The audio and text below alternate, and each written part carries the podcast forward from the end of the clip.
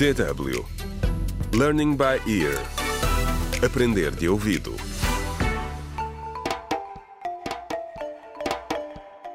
Contra o crime. Olá, bem-vindo ao 17º episódio do audiolivro Contra o Crime. Sair da Sombra, escrito por Ursil Nhoe. Uma história que se passa na cidade fictícia de Siangoli, onde está em curso uma investigação sobre o assassinato brutal de um jovem homossexual. Fábio, namorado de Jaime, foi agredido até a morte por um grupo homofóbico. Na sequência destes acontecimentos, a família de Jaime ficou a saber que este é homossexual e também não reagiu bem. Obrigaram-no a fazer um exorcismo, convencidos de que mudaria a sua orientação sexual. Entretanto, enquanto Jaime recuperava do exorcismo, a investigação ao ataque que matou Fábio continua. O inspetor Simão Rolo parou o carro à frente da esquadra da polícia, mas não desligou o motor. O seu colega, o jovem sargento Bruno Costa, saiu e agradeceu-lhe o almoço.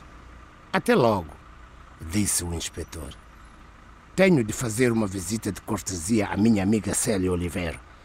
Ela ainda está a recuperar do ataque no estádio municipal de Ciangol. Duas balas de borracha na cara não deve estar a ser fácil, disse Costa. Tem sorte de estar viva. Estamos a fazer tudo o que podemos para apanhar os adeptos que a atacaram. O inspetor frisou que os responsáveis pelo ataque não eram apenas de adeptos de futebol.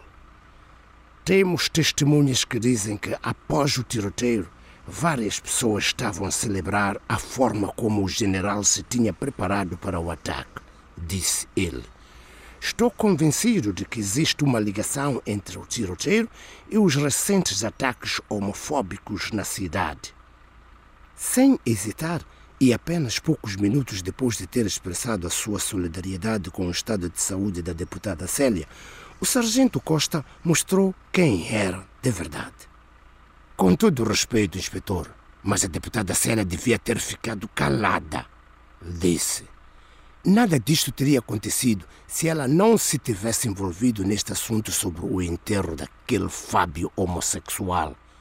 Por que, é que ela defende estes homossexuais que nos envergonham a todos? O sargento Costa estava prestes a continuar quando, para sua surpresa, o inspetor Simão explodiu. Não acredito no que eu estou a ouvir, sargento Costa. Eu gostava de lhe lembrar que está de serviço. O seu distintivo e o uniforme que tem vestido proíbem-no de expressar ódio contra qualquer pessoa, independentemente da sua origem, religião, orientação sexual ou convicções políticas. O sargento achou que Simão estava a exagerar e disse-lhe isso mesmo. Na sua opinião, o tal general estava a ajudar a polícia a fazer o seu trabalho. Afinal, o Código Penal proíbe atos íntimos entre pessoas do mesmo sexo em locais públicos. O inspetor não podia acreditar no que estava a ouvir. Um polícia falar assim, ainda mais zangado do que antes, avisou o sargento Costa que o iria denunciar pelo que ele acabava de dizer. Contra o crime.